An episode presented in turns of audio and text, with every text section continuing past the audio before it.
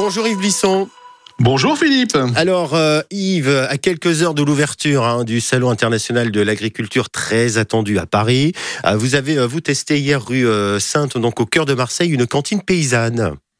Oui, chez Roquette, une cantine paysanne à l'invitation euh, du MPG Media Club euh, qui est mis en place par euh, Marseille Provence Gastronomie. En fait, on est aujourd'hui sur une initiative de Provence Tourisme qui est née au moment où on a décidé, il y a quelques années, eh bien de faire de cette région et de Marseille et de son territoire une capitale gastronomique, mais basée sur les forces vives de l'agriculture régionale. Et donc, dans ces forces vives de l'agriculture régionale et du du département, département qu'on sait urbain, mais sur lequel il y a beaucoup euh, de territoires agricoles, sur lesquels il y a beaucoup aussi euh, d'indications euh, protégées, beaucoup de cultures, beaucoup de filières. Eh bien, on est capable de faire un, repas de A à Z avec des productions des Bouches-du-Rhône, et c'est ce qui a été démontré hier chez Roquette, donc au cœur de Marseille, où en effet des gens ont créé sur le concept d'une épicerie paysanne, mmh. une cantine ensuite. Alors il y a plusieurs initiative de ce type à, Marseille. Celle-là a même été reprise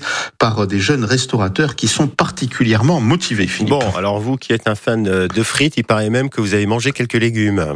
Mais oui, oui, oui, tout à fait, tout à fait. Euh, c'était euh, très sympa hier avec euh, des navets, avec des courges, avec du potimarron, avec de la betterave. Tout ça a été absolument délicieux.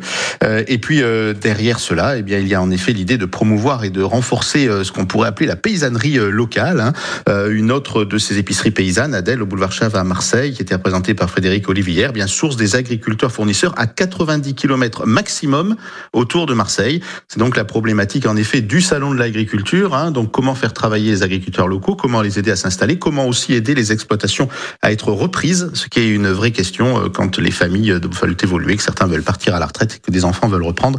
C'est jamais très très facile en matière notamment bien sûr de valorisation des terres sur notre territoire, des beaux sujets euh, donc concernant l'agriculture et qui seront repris au salon à partir de demain. Yves Lisson qui est un homme encore plus heureux ce matin.